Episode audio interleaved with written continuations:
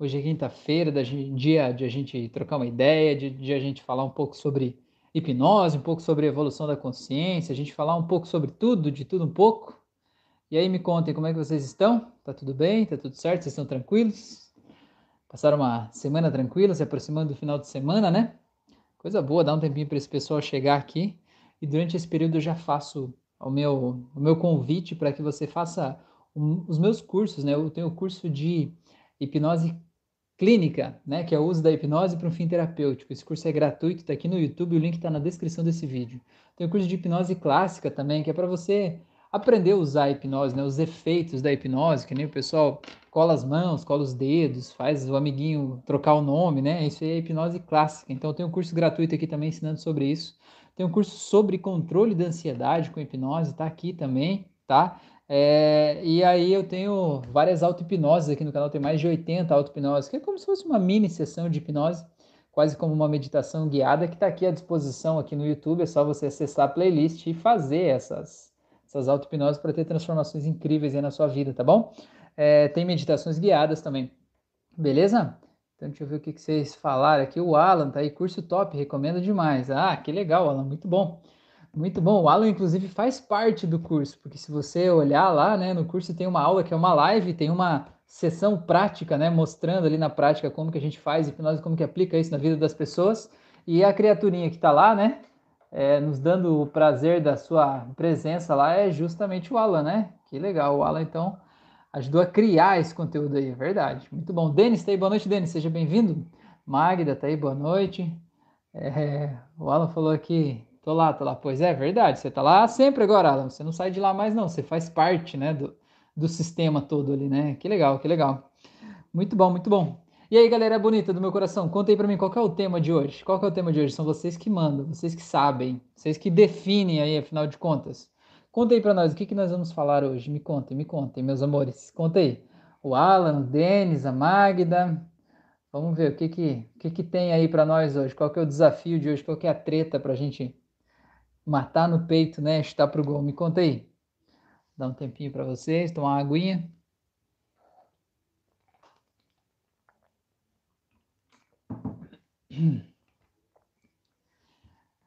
É isso aí, pessoas bonitas. Vai ter novidade aqui no, no mês que vem, mais precisamente no dia 15 de abril. Bom, vou falar aqui para vocês já, né? Isso não é, não é mais novidade, mas eu vou falar aqui já. Então, no dia 15 de abril, é, eu vou disponibilizar um curso, um mini curso, vai ser um mini curso gratuito de hipnose conversacional, ou seja, como que a gente pode causar transformações na vida das pessoas de forma conversacional. Também é chamado de hipnose sem transe, né? É, ou hipnose disfarçada. É basicamente de que forma você pode modular o teu padrão de linguagem para causar transformações na vida das outras pessoas só pela tua fala, sem precisar daquela é, aquela formalidade da hipnose clínica, né? De você fechar os olhos, de você é, acessar um transe hipnótico, né? A hipnose disfarçada ou a hipnose conversacional não tem transe, você apenas vai falar com a pessoa, a pessoa não precisa nem saber que ela está sendo hipnotizada. E esse curso ele vai ter um fim terapêutico, então vai ser como que eu posso usar a minha linguagem, o meu padrão de linguagem, a minha fala, para ajudar a melhorar a vida das pessoas, né, sem que elas precisem é, acessar um transe hipnótico, sem que elas precisem daquela formalidade. Então, quem é o público desse curso, né, que eu vou disponibilizar, são terapeutas que já atendem pessoas, não necessariamente hipnólogos, mas hipnólogos também podem, né? Mas terapeutas reikianos, psicólogos, psicanalistas, enfim, todo mundo que de alguma forma atende as pessoas e que queira aprimorar suas técnicas, que queira a partir da sua linguagem, da sua fala, né, do seu jeito de encadear as ideias, causar uma mudança naquela pessoa, né, por meio da persuasão, fazer a pessoa acessar o estado de recursos que já está dentro dela para poder fazer as transformações que ela merece, né? Para que ela possa acessar o estado que vai dar fim ao problema que está lá dentro dela. Vai ser bem legal, já gravei as aulas do curso aí, então vai ser, vai ser bem interessante. Vai ter duas versões desse curso. Vai ter a versão gratuita e vai ter a versão paga com mais conteúdo. Então, no dia 15 de abril, vou lançar aí para vocês acessarem, enfim, né? Conhecerem essa parada louca aí, tá bom? É, vamos lá, o Alan falou para a gente falar de gatilhos ocultos. Muito bom, Alan. Interessante, gatilhos ocultos é muito bom. Deixa eu ver o que mais vocês falaram. Aí eu já, já volto aqui. Assunto bacana de falar, pois muitos não eliminam eles e depois o problema volta por conta disso. Legal, muito bom. O Denis falou: pessoas sensitivas, sensíveis talvez ao ambiente, pessoas, trabalho, etc. Legal, muito bom. A, a Fran tá aí, boa noite a todos. Jason, é Jason, é assim que fala? Boa noite, boa noite, seja bem-vindo. Bora lá, vamos por ordem, então vamos falar dos gatilhos ocultos, tá? Para a gente começar a esmiuçar essa parada, a gente precisa saber o que é um gatilho, né? Afinal de contas, o que é um gatilho? O gatilho é algo que, quando é disparado, executa uma determinada ação. Por exemplo, imagina uma arma, né? Um revólver, né? Tá assim. Aí quando você aperta o gatilho aqui, o que, que acontece, né? Ele vai ser aqueles, tipo, é, aquele que tem um canhãozinho, não entendo nada de revólver, né? Aqueles que tem um canhãozinho que vai as balas que giram ali, enfim. Ele executa uma série de ações, né? Quando você puxa o negocinho para trás, né? Aquela coisinha para trás, ele gira o tambor e coloca uma bala nova ali no ponto de ação. E quando você puxa o gatilho, ele solta aquilo ali, explode a pólvora, né? E aí o, a bala vai. Enfim. O gatilho, então, o que, que é? O gatilho é uma pequena ação que você faz, no caso, só um apertar de dedos, que vai executar uma grande ação, como explodir uma pólvora, sair uma bala e talvez até matar uma pessoa lá na ponta, né? Então é mais ou menos isso. Na nossa mente funciona assim: a gente tem vários gatilhos que são as coisas que levam a gente para as memórias do passado, né? Então, por exemplo, eu sempre conto a história no caso da crise de, de pânico, né? É, imagine que você foi sequestrado um dia e o sequestrador lá, quando te mantinha no cativeiro, ele usava uma caneta dessas no bolso da camisa aqui, né? Talvez essa caneta, quando você olhar para ela, seja um gatilho que te leve para uma crise de pânico, ou seja, é uma coisa pequena, né, um, um estímulo sensorial aqui que você vai receber, que vai te levar para aquela situação lá que, que, que vai te levar para uma ação maior, no caso, levar para o trauma que te fez se sentir com medo de morrer, enfim, né, que é o que, no fim das contas, é o que está gerando a crise de pânico. Então, o que, que são? Gatilhos são esses, né? O que, que são gatilhos ocultos? Gatilhos ocultos são aqueles que a pessoa não sabe, aqueles que a pessoa não vê, aqueles que a pessoa não tem consciência, aqueles que ela nem percebeu, aquela, aqueles que ela nem sabe que existe, né? Então, por exemplo, vamos lá, tem gatilhos que são muito claros. Por exemplo, você tinha uma música que era a música do amor de você e o teu ex-namorado ou ex-namorada. Aquela era a música de vocês. Então, quando começar a tocar aquela música, talvez, se você ainda sente dor do fim daquela perda, talvez você chore. E aquilo ali vai ser um gatilho que vai ser meio claro, meio óbvio para você por que, que você está chorando. Eu estou chorando por causa daquele fim do relacionamento, porque essa era a nossa música. Tá claro para você, né? Então não é oculto, porque ele tá visível, né? Só se você não quiser ver, para você não entender que o teu choro tá ligado àquela música. Agora existem gatilhos que não são tão claros assim. Existem gatilhos que ficam meio escondidos, que são realmente ocultos, são coisas que a pessoa não tem consciência e que eles ficam lá engatilhadinhos, né? Então, o que, que acontece? Muitas vezes a gente vai fazer uma, uma terapia, né? Por, por hipnose, ou seja o que for, e a gente vai fazer uma regressão, às vezes, ou a gente vai é, ressignificar, né? Soltar a dor que está associada às memórias lá do paciente. Só que a gente precisa desativar os gatilhos que levam a pessoa para aquele problema em questão. Por exemplo, imagine que a pessoa tem, sei lá, um, uma sensação de inferioridade. Aí todo dia quando ela chega no trabalho e vê o chefe dela, ela se sente inferior porque um dia, sei lá, o chefe humilhou ela, por exemplo, né? Então se, se a pessoa vem e diz assim, olha, eu quero tratar essa questão pontual, eu me sinto inferior lá no meu trabalho quando chego lá, certo? A visão do chefe é um gatilho que leva ela para aquele estado o fato de chegar no trabalho em si já é um gatilho que leva ela para aquele estado que ela se sente inferior, né? Talvez chegar no trabalho e sentar no ambiente de trabalho dela na mesa dela seja um outro gatilho, né? Que vai ativando aquele estado emocional de inferioridade que faz ela se sentir mal. É, o que, que acontece? Às vezes existem gatilhos que a pessoa não percebe no dia a dia dela. Existem coisas que acontecem que simplesmente passam despercebidas. Então a pessoa ela vai numa sessão de hipnose, né, ou seja lá do que for, e a gente vai desativar os gatilhos que levam ela para o estado do problema. Ou seja, no caso desses casos do, do, do, trabalho, a gente vai pegar uma situação em que ela se sentiu muito bem, muito poderosa, muito confiante, muito orgulhosa de si, e vai confrontar aquela situação com o gatilho que levava ela para o momento em que ela se sentia fraca, impotente, enfim. E quando essas duas coisas se abrem ao mesmo tempo na nossa mente, é o que a gente chama de colapso de âncoras. A gente vai colapsar aquela rede neural do gatilho antigo, certo? E aí aquela rede, aquele gatilho, ele vai ser desativado. Ele não vai levar mais para onde ele levava, porque aquele mal-estar que estava associado a ele não vai estar tá mais. É como se quando a gente pega a emoção boa, a gente joga um balde de água e lava aquele outro lado, entendeu? É mais ou menos isso. O que o Alan está falando É que existem gatilhos que a pessoa não sabe. E aí a pessoa vai numa sessão, né? O hipnoterapeuta vai lá, trata, desativa todos os gatilhos que a pessoa conhece, mas ainda assim podem existir gatilhos que a pessoa não sabe e por isso ela não falou. E se ela não falou, talvez você não desative aqueles gatilhos e aí talvez no dia a dia da pessoa, quando ela vai seguir a vida dela, talvez ela, por algum momento, ative aquele gatilho que ainda ficou engatilhado lá. E quando ativar aquele gatilho, ela pode voltar para o estado de problema anterior, entendeu? Ela pode voltar para o estado anterior. Então, é mais ou menos isso, né, que o Alan está falando, que é a importância da gente investigar todos esses gatilhos. Inclusive, eu gosto sempre de investigar no transe, né? Porque às vezes a pessoa acha que sabe o problema, ela acha que sabe quais são os gatilhos, ela acha que sabe. Só que quando está no estado de transe, às vezes aparecem coisas que são coisas diferentes das coisas que ela sabe, entendeu? Então é importante, eu gosto pelo menos, né, de investigar lá no transe, porque isso ajuda a gente a, a ver, né, coisas que nem a pessoa estava vendo ali. Então é mais ou menos isso. Legal, mas é muito boa lembrança, Alan. Investigar os gatilhos ocultos é ótimo. É, o Alan falou, deixa o like aí, galera. É verdade, muito bom. O Zezinho falou, já deixei o like. Boa noite. Denise Maria, boa noite, Rafa. Boa noite, Denise. Seja bem-vinda. Carlos Eduardo, olá, boa noite, boa noite, muito bem, muito bem. Valeu, pessoas. Então, deixa para a próxima aqui do Denis. O que, que o Denis falou?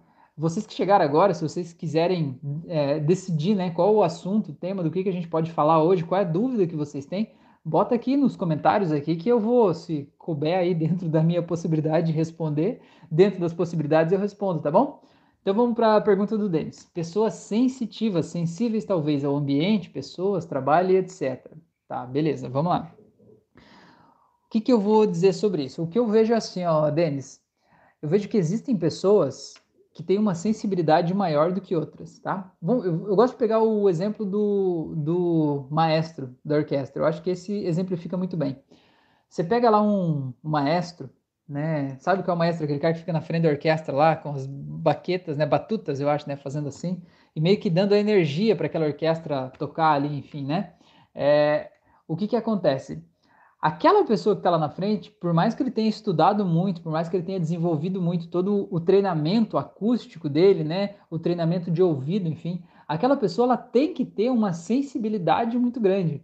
O ouvido dela capta nuances de som muito maior do que as outras pessoas, digamos assim. É como se aquilo fosse um dom dela. E ela aprimorou aquele dom e desenvolveu aquele dom e passou a perceber mais e mais nuances de som. E é por isso que ele é o maestro lá na frente, ele consegue perceber. E se tiver 100 violinos tocando, ele tiver alguém fora do tom, né? O cara vai lá para vai dizer, o violino número 18 aí, tá um tom abaixo, né? Tem que afinar. E, e, a gente vai lá, vai ouvir, a gente ouvir, é, é violino. Tá bom, tá beleza, é violino, né? Porque aquilo ali, né, ele tem a capacidade de discernir tudo aquilo ali, né? Ele percebe muito mais coisas pelo ouvido do que as pessoas normais. E esse maestro acabou usando essa sensibilidade dele canalizando para a profissão dele de uma coisa boa, certo? É, só que o que, que acontece? Imagina que esse maestro aí, né? Ele não sabe que ele pode ser maestro. Ele não sabe que isso é um dom dele, né? Uma capacidade aumentada que ele tem. Imagina que esse cara vai viver a vida dele e por algum motivo ele vira aquele britador da rua, sabe? Aquele cara que fica com aquela motoquinha, aquela motoquinha quebrando asfalto.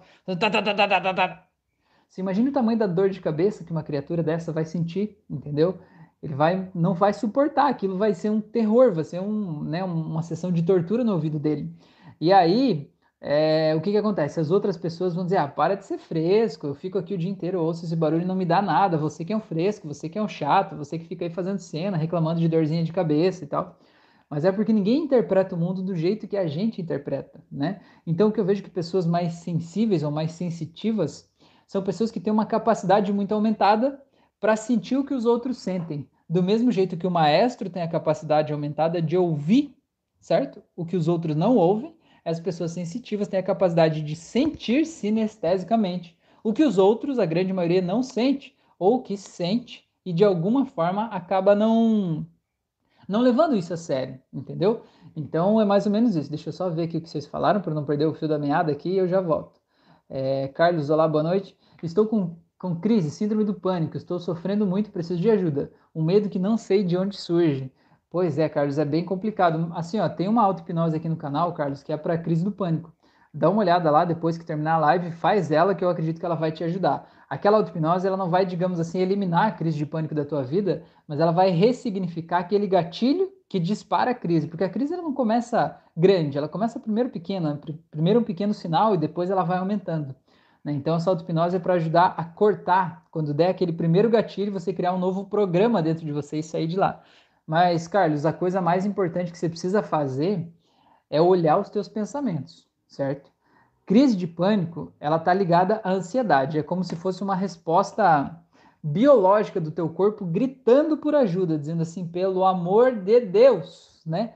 Para de se preocupar com isso tudo, entende? É, e a ansiedade é a preocupação ligada ao futuro. Então você está se preocupando com um monte de coisas que você acha que vai dar errado na tua vida ou coisas que talvez você ache que já estão dando errado. Talvez esteja preocupação por causa do coronavírus, preocupação por medo de que as pessoas próximas morram. Eu não sei o que, que acontece na tua vida, mas esse excesso de preocupações que você estava meio que levando com a barriga, dizendo assim: não, eu me preocupo, não dá nada, é assim, eu vou levando. Esse excesso de preocupações é que acaba desencadeando essa crise do pânico. E também, claro, sempre tem, né? Se você tem crise do pânico, além do excesso de preocupações, você tem pelo menos um evento desencadeador lá do passado. Um evento, né? traumatizante lá do passado, geralmente na infância, ou algo que foi muito importante, que talvez até você sentiu colocou a tua vida em risco.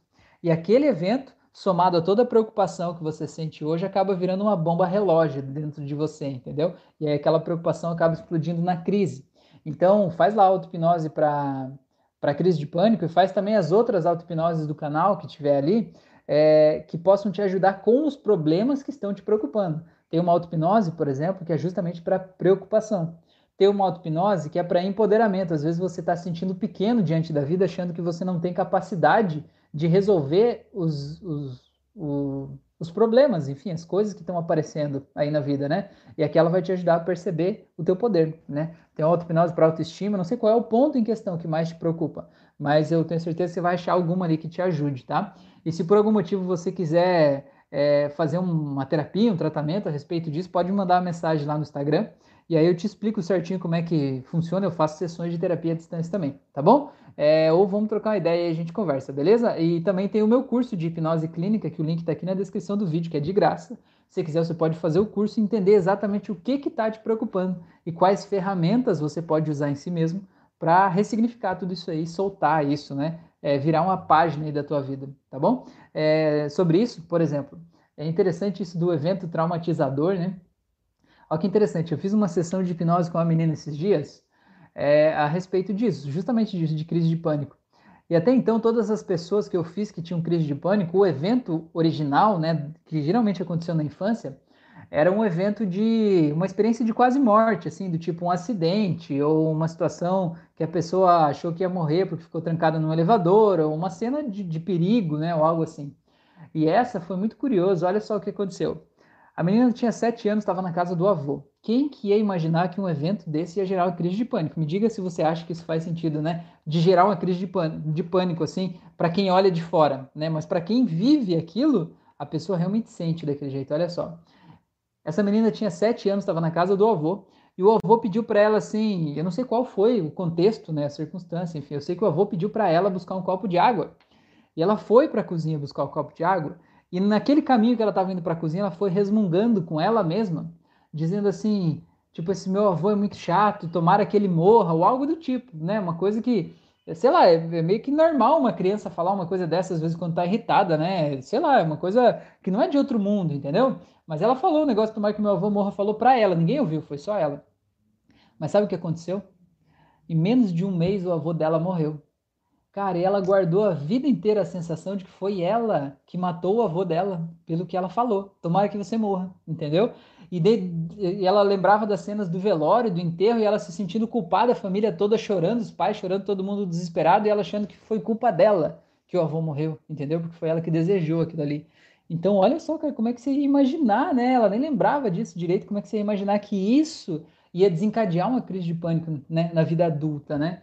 Mas então é isso, crise de pânico é isso. Você tem muitas preocupações ligadas ao futuro e tem pelo menos um evento lá do passado que é traumatizante, assim, no sentido de você achar que vai morrer até, que é muito forte, muito intenso e que está associado a isso. Esses dois elementos sempre tem.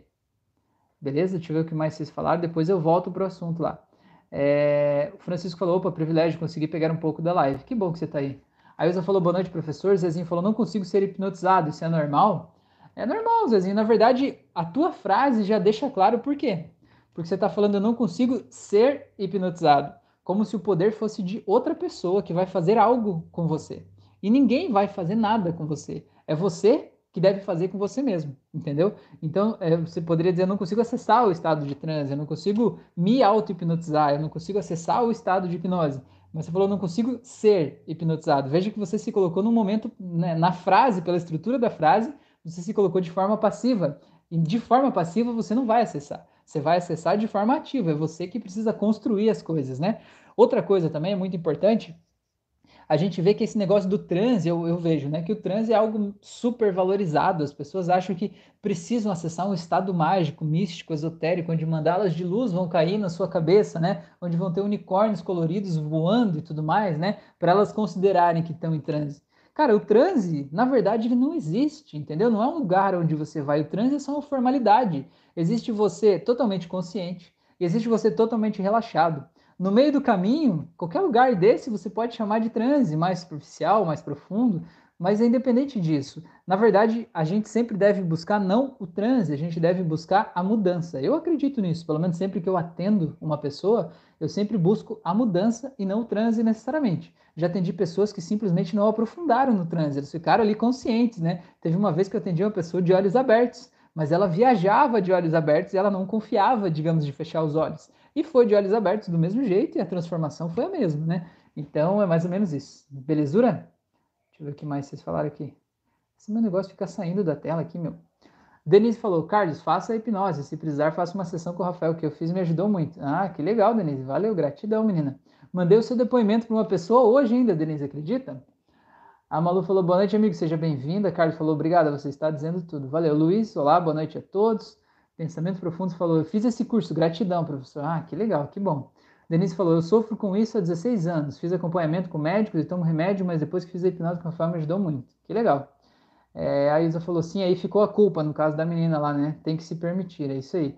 Hipnose clínica, Diego Gomes, é uma crença limitante. É isso aí. Zezinho falou: Valeu, beleza, tá.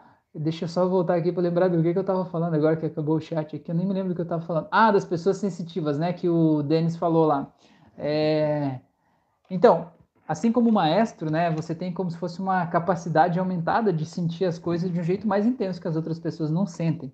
Qual que é o problema? Né? O, que, o que, que acontece, então, na real? Essa pessoa é como se fosse uma antena Wi-Fi, né, que, como se fosse um rádio mais potente que pega mais estações. Se já aconteceu com vocês. Você tinha um rádio antigo daqueles que você virava o botãozinho e ele pegava duas rádios, três rádios. E aí, de repente, você troca de rádio. O rádio mais novo, mais moderno, mais potente, ele pega 15 estações de rádio, né?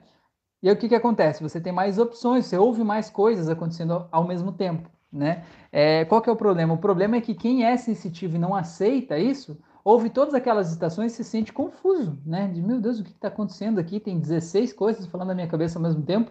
Eu pergunto para todo mundo e todo mundo só ouve duas estações, eu estou ouvindo 16, né? Eu estou vendo coisas que as pessoas não veem, estou sentindo coisas que as pessoas não sentem, né? é, eu estou ouvindo coisas que as pessoas não ouvem, né? Eu devo ser um problema, eu acho que eu estou louco, né? Eu tô, tô, tô ficando paranoico, pirado, né?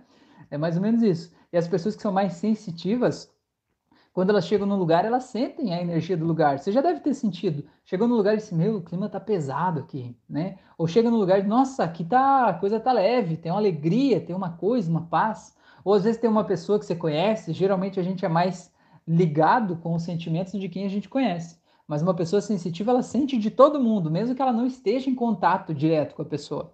Mas quem a gente conhece, geralmente não mente pra gente, não é? A pessoa chega ali, tá com um problema, se pergunta tudo bem, ela diz tudo. Mas você sabe que não, né? Você senta aí, vamos conversar. Então, a pessoa que é sensitiva é como se a gente pudesse é, canalizar a nossa empatia para algumas pessoas em alguns momentos. E as pessoas que são mais sensitivas, né? Elas às vezes não conseguem canalizar isso, elas sentem tudo de todo mundo, né? Então às vezes as pessoas ficam com dor de cabeça, ficam com dor no estômago, ficam estufadas, ficam se sentindo mal, ficam sentindo dores às vezes que não são delas, né? É, e é uma, uma situação um pouco complicada, porque às vezes a gente se sente sozinho, né? E não tem nem como falar com as pessoas sobre isso, né? Ah, a Fran tá falando até na comida, né, Rafa? Pois é. A Fran, antes, a gente, se você, acho que até hoje, se quiser fazer isso com ela, a gente não foi mais, né? Mas antes era muito louco. Se você queria ver a Fran passando mal, era levar ela comendo uma lanchonete ou restaurante desses de beira de BR, sabe? Nada contra o fato de o restaurante ser na beira de BR. Mas um restaurante de beira de BR, né, que é um conceito, né, é aquele que não capricha muito na comida porque quer fazer barato, porque a pessoa, tipo, ah, nunca mais vai ver na vida mesmo, só tá passando, né, tanto faz. Você quer ver a Fran passar mal, é comer num lugar desse, porque ela comia comida, ela passava mal, ela ficava enjoada, ela se sentia com dor de cabeça, a comida não caía bem, ficava estufada.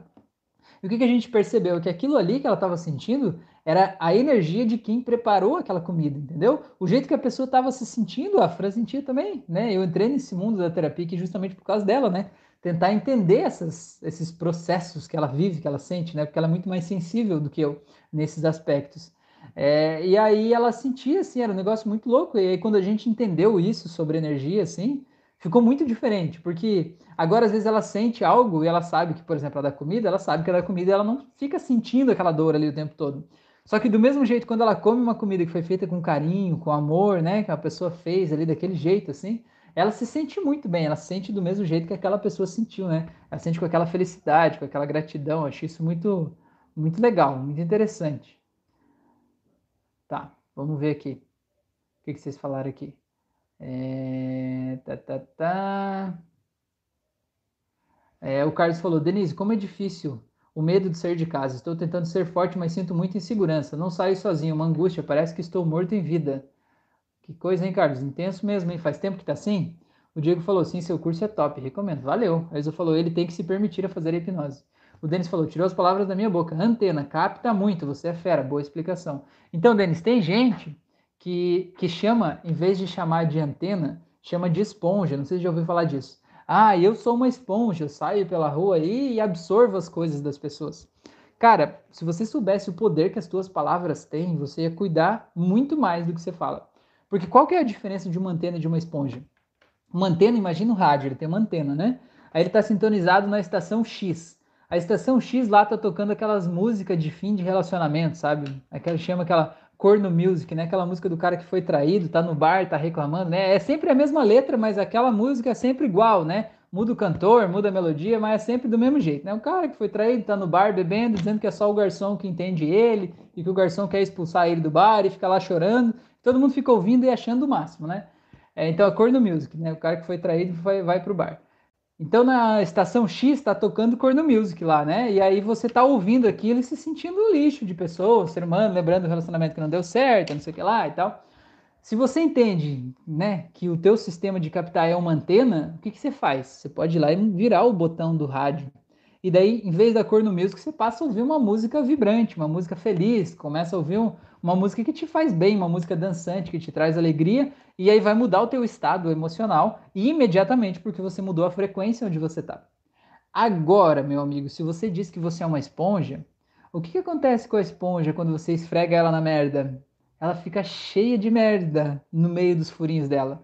E aí você só tira ela da merda e ela se limpa, ela continua suja, ela continua fedendo e dá um trabalho limpar aquela esponja, entendeu? Porque ela se embrulhou naquela merda toda e aquilo ali ficou nela. Ela talvez até possa ajudar a limpar um pouco o lugar lá onde ela se esfregou, mas ela fica toda cheia de merda, não é? Então, se você diz, ah, eu sou uma esponja, pare de dizer isso, pelo amor de Deus, entendeu? Pelo menos diga assim, eu sou uma antena, porque eu posso, né? Sentir isso, corno music não curtir, troca de rádio, entendeu? Vai fazer outra coisa da tua vida, vai mudar a tua vibração, né? Não precisa ficar ali, ninguém tá te obrigando a ficar ali, né? E quando você sai dali, você pode simplesmente sair, você não precisa ficar embrulhado naquela coisa toda. Beleza? Deixa eu ver o que mais vocês falaram aqui. É, vamos ver. É, o Diego falou toda hipnose é uma auto-hipnose. O Fernando, cheguei, professor, boa noite, seja bem-vindo aí, Fernando. E aí, a Ilza tá dando risada ali. É, mais ou menos por aí, né, pessoas lindas do meu coração, é mais ou menos por aí. Luiz falou, professor, acontece algo parecido comigo em meus atendimentos de hipnose. Eu vivo tudo junto com o paciente, porém à noite, quando vou dormir, parece que estou atendendo, meu inconsciente não desliga. Pois é, Luiz, na verdade, O que você precisa é encontrar uma forma aí dentro de você. Eu acho que até você falou sobre isso naquela nossa conversa lá, acabou não dando tempo de eu te responder, né? Aquele dia que a gente fez uma reunião lá no, no, no naquele aplicativo que eu esqueci o nome agora. É, o que, que você precisa? Você precisa entender, né, que o problema do teu paciente é dele. E você precisa de uma coisa, né, para você entender que você, para você dizer para o teu inconsciente que você terminou aquele processo né? Porque você é uma pessoa mais empática. Você que falou que faz reiki também, né? Então você já é uma pessoa mais sensitiva, mais empática, né?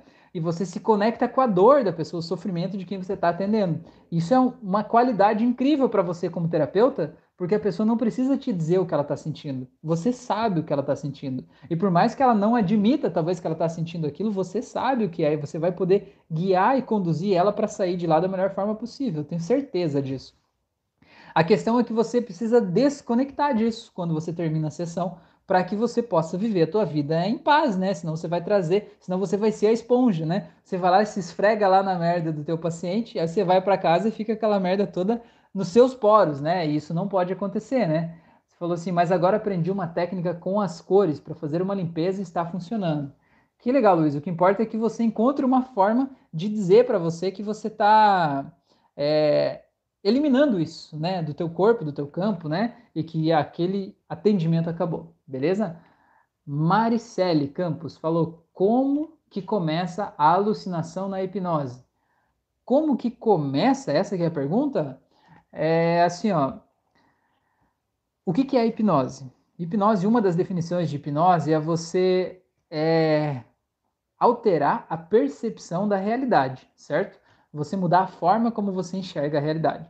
Então, quando uma pessoa está sob o efeito de hipnose, quando ela está num transe hipnótico, você pode alterar a forma como ela está percebendo a realidade, certo? Então, isso pode ser por sugestões do tipo assim, ó, você vai abrir os olhos e vai ter uma vontade de dar uma risada muito grande. E a pessoa vai abrir os olhos e vai rir. Né? É, isso é uma sugestão sinestésica, né? é uma sensação.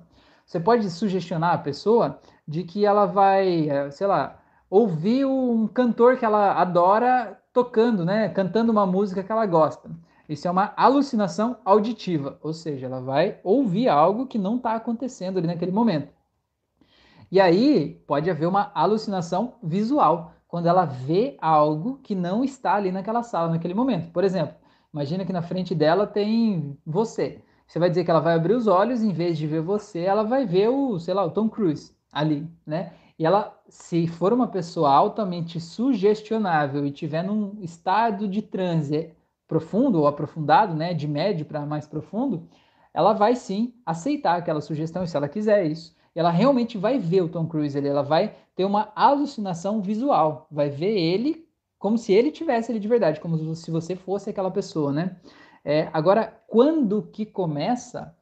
Depende, né? Na verdade, depende da pessoa, depende do nível de, entrega da pessoa, depende do estado de transe em que ela está e depende do sistema representacional preferencial da pessoa. Por exemplo, se o sistema representacional dela é o sinestésico, talvez ela não vai alucinar visualmente, entende? Porque o mundo dela é representado pelos sentidos e não pela visão.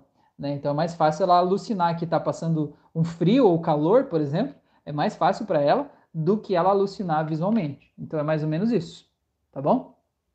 É, o Luiz falou, bem isso, perfeito. A Ilza falou, tá pegando carga para você, aí tu já tá misturando, pegando que não é para você. Pois é, é, uma coisa, Luiz, também que é importante, é a gente ter a clareza de que os problemas dos nossos pacientes são os problemas dos pacientes. A gente vai fazer o possível e às vezes até o impossível né, para ajudar eles a se livrar de todos aqueles problemas e de todas aquelas coisas que estão incomodando eles e para que eles saiam da nossa sessão sempre livres e libertos de tudo o que estava incomodando eles que eles trouxeram para a terapia.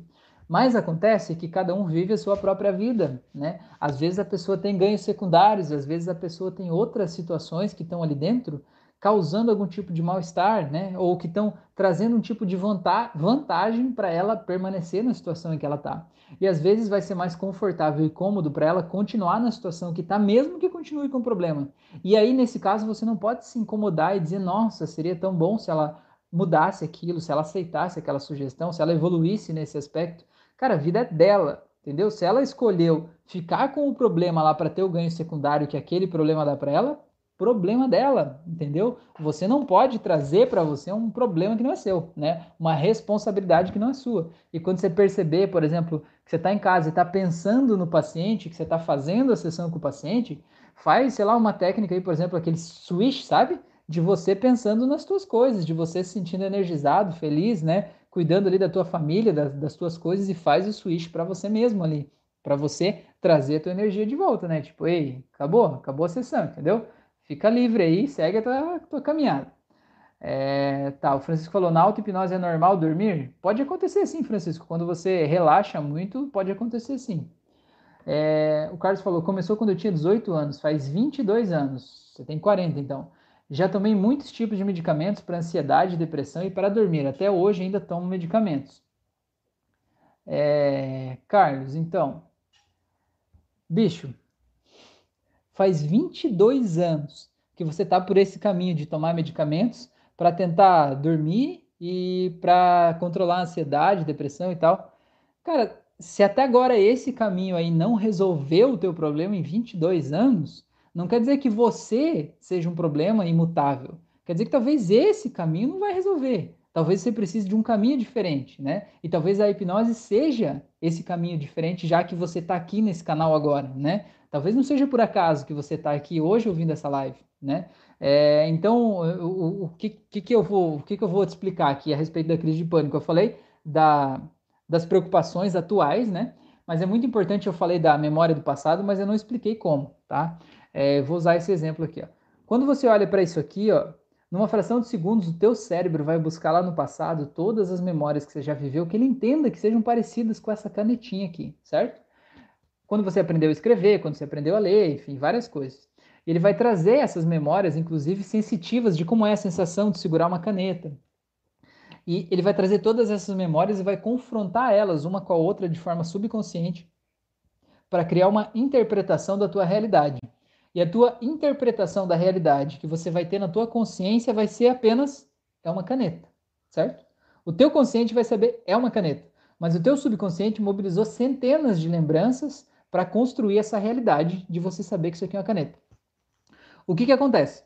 Nessas lembranças que vieram do passado, ele, se você tem crise de pânico, alguma coisa que está acontecendo no teu dia a dia, algum estímulo, algum gatilho, né? A gente começou a live falando sobre gatilhos. Existe algum ou alguns gatilhos do teu dia a dia que estão trazendo lembranças ou uma lembrança pelo menos muito forte lá do passado, em que você sentiu pânico. E naquela lembrança lá, o pânico, esse medo de morrer, tudo isso, era condizente com aquela lembrança. Só que no dia de hoje é descontextualizado, né? Parece que é do nada. Eu estou em casa assistindo TV e tenho uma crise de pânico.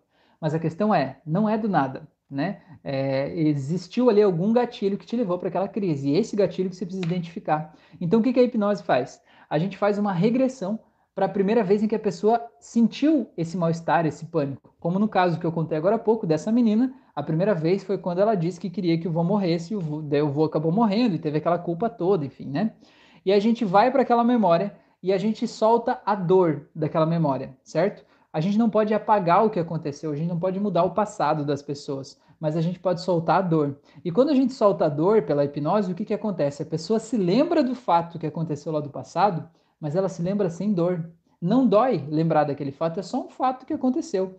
E aí, quando o nosso subconsciente vai buscar as memórias do passado para interpretar nossa realidade atual, ele não vai achar aquelas memórias carregadas de dor, de pânico, de medo, de ansiedade, como estavam antes. Ele vai achar as memórias mais leves. E quando ele trouxer essas memórias mais leves para construir a tua realidade, você vai se sentir mais leve, automaticamente, entendeu? Meio que imediatamente, tá bom?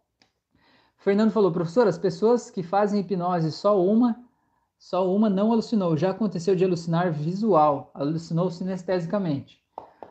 As pessoas, ah, as pessoas que fiz hipnose, só uma que não alucinou, é isso? Já aconteceu de alucinar visual e alucinou sinestesicamente. Que legal, que legal. É, eu não, não tenho muito hábito de fazer hipnose clássica, sabe? Eu até gravei o curso lá, mas não é muito a minha praia, sabe? Então não tenho muitas experiências de dizer assim, é, sobre os efeitos de alucinação visual, enfim, né? Não tem muita. Eu sei como fazer, né? Já levei pessoas para lá, mas realmente não sei se é muito comum, assim. Eu sei que nem todo mundo acaba alucinando, pelo menos é a sensação que eu tenho, né? Porque eu já atendi pessoas, já fiz, né? uma sessão de hipnose clássica com alguém, né? E a pessoa não alucinou visualmente, ela alucinou sinestesicamente, esqueceu o nome, número, enfim, mas não alucinou visualmente. Beleza? Vamos lá. O Diego falou, professor, mas para chegar em uma alucinação positiva ou negativa existe toda uma escala, né? Sim, existe uma escala de sugestões, né? Lá no curso de hipnose clássica eu explico por onde você deve começar, né? Qual o nível de alucinação que você deve começar. Você não deve começar direto por uma alucinação visual, porque essas são as mais difíceis da pessoa pegar ela. Então você começa por alucinações mais fáceis, né? Começa por pseudo-hipnoses, primeiro, né? Que nem são hipnoses.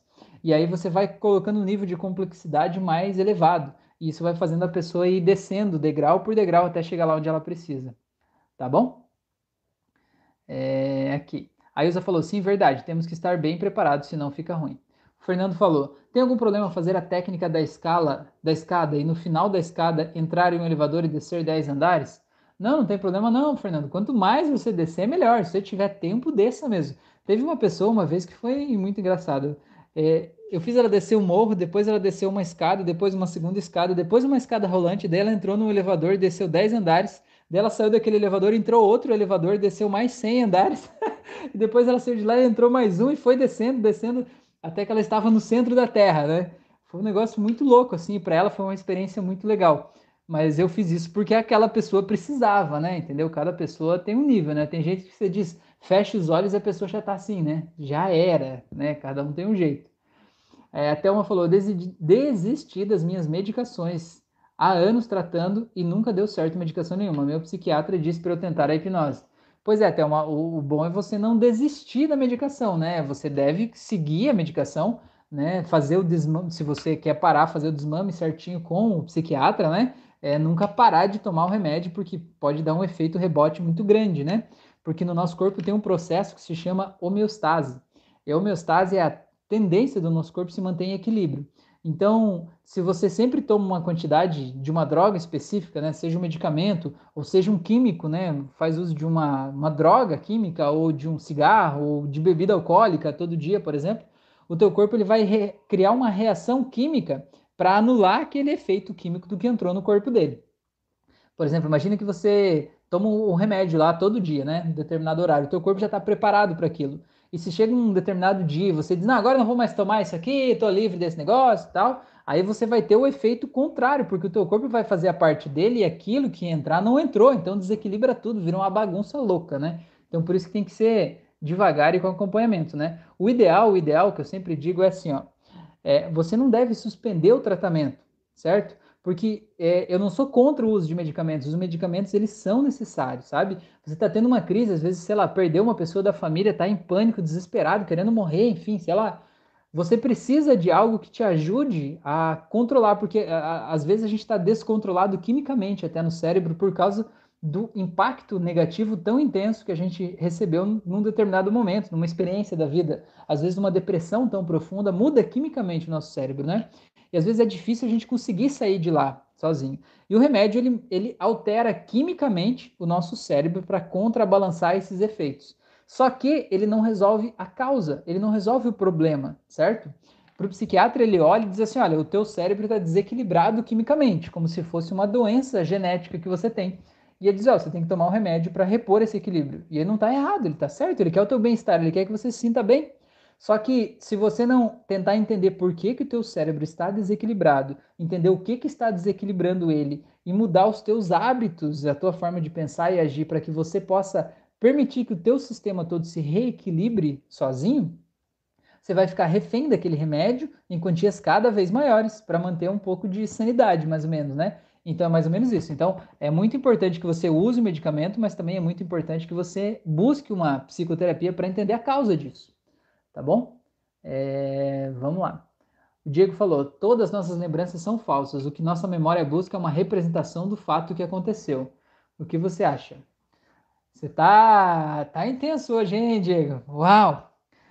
Olha, pelo viés né, da neurociência, pelo viés da espiritualidade, por incrível que pareça, se você for ver nesse ponto específico, olha só, Diego, você conseguiu achar um ponto específico em que espiritualidade e neurociência se encontram, cara. Olha que coisa linda isso, hein? Uau! Geralmente eles ficam se matando, né? Um para dizer que o outro não é assim. E agora eles se encontram nesse ponto, cara. Se você parar para pensar, eu digo espiritualidade porque tem aquela questão do poder do agora, sabe? O aqui e o agora. Se você pensar, eu falei isso na live passada, lá no Insta, que eu estava falando na segunda. O passado, ele não existe. Se você parar para pensar, não existe o passado.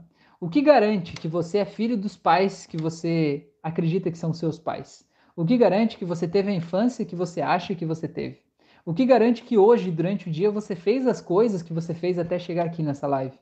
Tudo isso é só tua memória nesse momento. Entende? Agora, aqui agora, são só memórias. São arquivos que estão guardados aí dentro da tua cabeça. São representações visuais, auditivas, sinestésicas das sensações que você teve ao longo do dia, ao longo da sua vida que você registrou aí dentro, certo?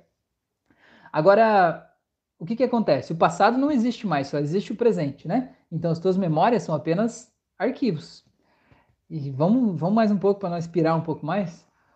O teu futuro também não existe. A única coisa que existe é um filme que está passando na tua cabeça de como você acha que vai ser o futuro com base no que você está vivendo hoje, no que você está sentindo hoje. Entende? Então tudo tem a ver com o hoje, com agora, com esse momento. O que, que a neurociência fala a respeito das memórias é o seguinte: que toda vez que você abre uma memória, imagina assim, você viveu as situações da tua vida e você guardou as memórias como se fosse um grande arquivo, você guardou em caixinhas as memórias de tudo que você viveu, tá tudo arquivado. Aí, tipo, ah, agora eu vou me lembrar lá do meu aniversário de 5 anos. Você vai lá e pega a caixinha do aniversário de 5 anos e traz ele para cá. E você vai abrir aquela caixinha para você ver aquele filme rodando ali, né? Ah, eu lembro, eu ganhei isso, eu tava usando tal roupa, o bolo era de tal sabor e tal. Você lembra aquele tio besta que fez a piada do pavê, será pavê ou para comer? Aí você lembra dessas coisas todas ali? O que, que a neurociência fala? Que toda vez que você abre uma gaveta de memória dessas, você está editando ela com base no teu estado emocional atual, certo? Então, se você quer um, um exemplo mais lúdico né, de, de, de, desse processo acontecendo, tem um filme chamado Divertidamente. É uma animação, não sei se vocês já viram. Parece que é um filme de criança, é para criança também, mas é um filme muito sério, muito legal. Fica a recomendação aqui para vocês assistirem, que é muito massa. O que, que acontece? A menina está se sentindo triste lá em função de uma situação que aconteceu e aí as emoções, né, que estão lá controlando o sistema dela, elas dizem assim: "Vamos trazer uma memória feliz, porque ela vai ficar feliz e aí tudo vai ficar bem", né? Aí eles pegaram e trouxeram a memória feliz. No caso do filme Divertidamente, a memória é uma bola, quase como uma bola de, de boliche transparente veio rodando. A memória veio rodando quase como um globo de neve. Assim. Aquela memória veio rodando e caiu lá no projetor de imagens para a menina ver a imagem. E na hora que ela estava olhando para aquela imagem que era de um dia feliz, Naquele momento em que ela olhava para a memória, ela estava triste, certo? Tanto que aquelas emoções decidiram trazer uma memória feliz para ver se ela se alegrava um pouco. E naquele momento ela estava triste. E a emoção que representava a tristeza, que era um bonequinho, foi lá e encostou na bola. E aquela bola estava meio azul, eu acho, meio verde, sei lá. E quando a tristeza encostou, a bola ficou meio vermelha. E aquele vermelho, o vermelha ou roxa, sei lá, não me lembro a cor que era, enfim, ela mudou de cor. E a hora que ela mudou de cor, mudou a emoção daquela memória, entende? E aquele mesmo filme que a menina estava lembrando dela feliz, se divertindo com os amigos, naquele mesmo instante em que mudou de cor, aquela, aquele filme mudou a ótica dela. Ela passou a ver coisas que faziam ela se sentir triste naquela mesma memória, entende? As coisas que, que ela via e ficava feliz simplesmente meio que perderam a importância, ficaram desfocadas naquela memória. E quando ela se sentiu triste, ela passou a ver as coisas tristes que aconteceram naquele dia. Então ela editou uma memória feliz e transformou aquela memória em uma memória triste, por causa do toque da tristeza lá naquela bola da memória. Então, essa que é a questão. Quando você lembra de uma memória, quando você pega a memória lá da gavetinha para você se lembrar dela, você sempre vai editando ela. E às vezes a gente não lembra dos detalhes, assim, é porque assim, ó, já, você já viu, por exemplo, tem as fotos do celular, né? Se tem o celular Android, você vê. Você bate a foto, a foto fica grandona, né? Mas quando você vai ver na galeria do celular, tem um monte de imagens bem pequenininhas. Você pode diminuir e deixar as imagens pequenininhas, só as miniaturas, né? O nosso HD interno aqui não tem a capacidade de guardar as fotos com aquela alta definição, né? A gente não tem espaço interno no HD para tudo isso, para tudo que a gente viveu. Então o que, que ele faz? Ele pega aquela foto grande, ele diminui, torna ela uma miniaturazinha bem pequenininha, como se fosse aquela miniaturazinha lá do celular, e ele salva ela daquele tamanho, com aquela resolução, só como se fosse uma miniaturazinha, para você lembrar que aquilo existiu.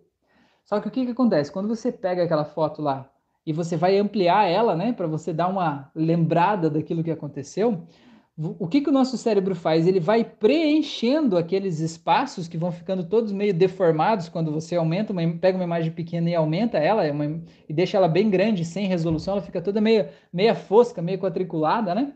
Então o cérebro ele vai preenchendo os espaços com o que ele acha que estava lá naquele dia. E às vezes o que ele acha que estava lá naquele dia não tem absolutamente nada a ver com o que aconteceu naquele dia. Então é por isso que a gente vai editando as nossas memórias ao longo do tempo.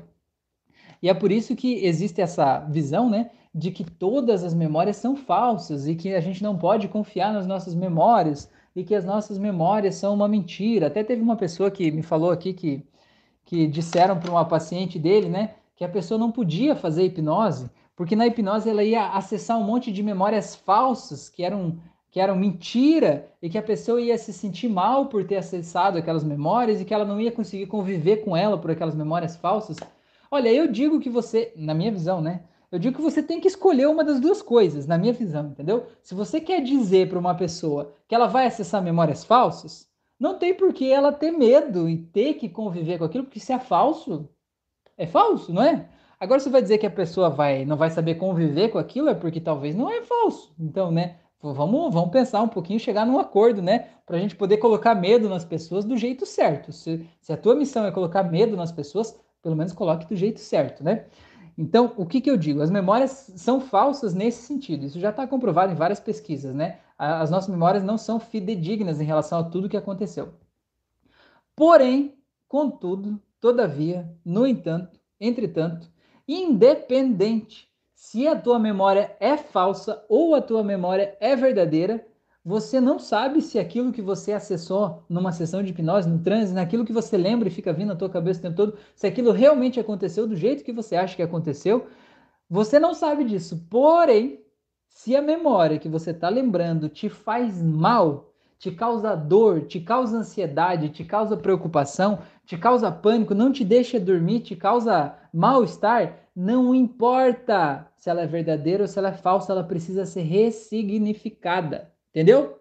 Pegou? Nota essa aí. Se a memória te incomoda, ela precisa ser ressignificada. Não importa se aquilo foi daquele jeito. Não importa que outras pessoas estavam na mesma festa que você, elas te contam uma história diferente do que aconteceu lá. Não importa. Não existe a verdade. A verdade é a verdade que você guarda para você, é o que você representa, o jeito que você representa o mundo dentro de você. E esse jeito pode ser totalmente modificável. Quantas vezes eu já fiz na sessão de hipnose, tem uma técnica que eu ensino no meu curso gratuito, inclusive, de hipnose clínica, que chama reimprinting, que vem do inglês. Imprinting é imprimir, reimprinting é você reimprimir ou imprimir de novo. O que, que é essa técnica? Você pegar uma memória que a pessoa lembra de um fato traumático que aconteceu com ela e você voltar com a pessoa lá naquele fato e você mudar o fato. Você fazer a pessoa lembrar daquele fato de um jeito diferente fazer a pessoa ver que a coisa não foi do jeito que ela é, achou que era, como por exemplo, sei lá, ela bateu o carro, né? E aí foi um acidente lá que, que ela ficou em pânico por causa daquilo. Você pode fazer a pessoa imaginar que ela estava de carro e sei lá, e que o carro bateu num colchão gigante de ar ou uma coisa do tipo assim, que ela saiu voando. Sei lá, se tudo é falso, você pode fazer o que você quiser. A questão é que aquela memória que está ali não cause dor na pessoa, tá bom? Então é mais ou menos por aí. Beleza? É, a Thelma falou: já estou sem ele, me sinto mais leve, fui tirando aos poucos. Que legal. É, fui bem sincera com o meu médico, ele está me ajudando muito. Que legal, Thelma, que bom que você está aqui também. A Ilza falou: hoje terminei meu curso de psicoterapia com o Lucas Naves. Parabéns. Fernando falou: tem pessoas muito sonambúlicas, quem dera todos fossem assim, seria mais fácil para nós. Tem gente que não vai de jeito nenhum. O problema é que as pessoas muito sonambúlicas, elas são muito sugestionáveis em qualquer lugar, não é verdade? A Ivone, boa noite, Rafael, seja bem-vinda. A Teia falou olá. Isa, também fiz o curso. Que legal, muito bom. Gente, eu quero agradecer demais a atenção de vocês. Já são 54 minutos, o meu celular está acabando a bateria. Eu estou sem o carregador aqui, mas nós vamos finalizar aqui já, porque já está no último da bateria. Quero agradecer demais a atenção de todos vocês, a oportunidade de mais essa conversa, mais essa troca de ideias. Quero convidar vocês para fazer o meu curso, se vocês ainda não fizerem, para fazer as auto-hipnoses aí, que tem aqui no canal, fazer as meditações guiadas que tem aqui, me seguirem no Instagram, YouTube, Spotify, nessas paradas todas aí. Eu descobri que essa semana, na verdade foi semana passada já, eu atingi o, o, primeiro 1 milhão de visualizações. Olha que coisa linda! Foram 750 mil no Spotify, mais 300 no YouTube. Olha só, o primeiro milhão a gente nunca esquece, né? Um milhão de visualizações, coisa mais querida, hein? Tudo isso graças a vocês. Tá bom? Então eu quero agradecer por vocês estarem aqui, por me ajudarem a construir esse conteúdo todo aqui, tá bom? Compartilhe esse, esse vídeo, se possível, com as pessoas para a gente espalhar essa mensagem no mundo todo, tá bom? Um grande abraço a todos. Ah, a última coisa só para eu finalizar. E se você que está vendo ou ouvindo esse áudio quiser fazer uma sessão de terapia comigo ou um processo terapêutico de hipnose clínica comigo, eu atendo à distância por chamada de vídeo do WhatsApp, tá bom? Então me manda uma mensagem lá no Instagram e eu te explico certinho como é que funciona, tá bom? Grande abraço a todos vocês, uma ótima semana, um ótimo final de semana, aquelas coisas todas. Tenham uma noite de sono maravilhosa, se cuide e até a próxima.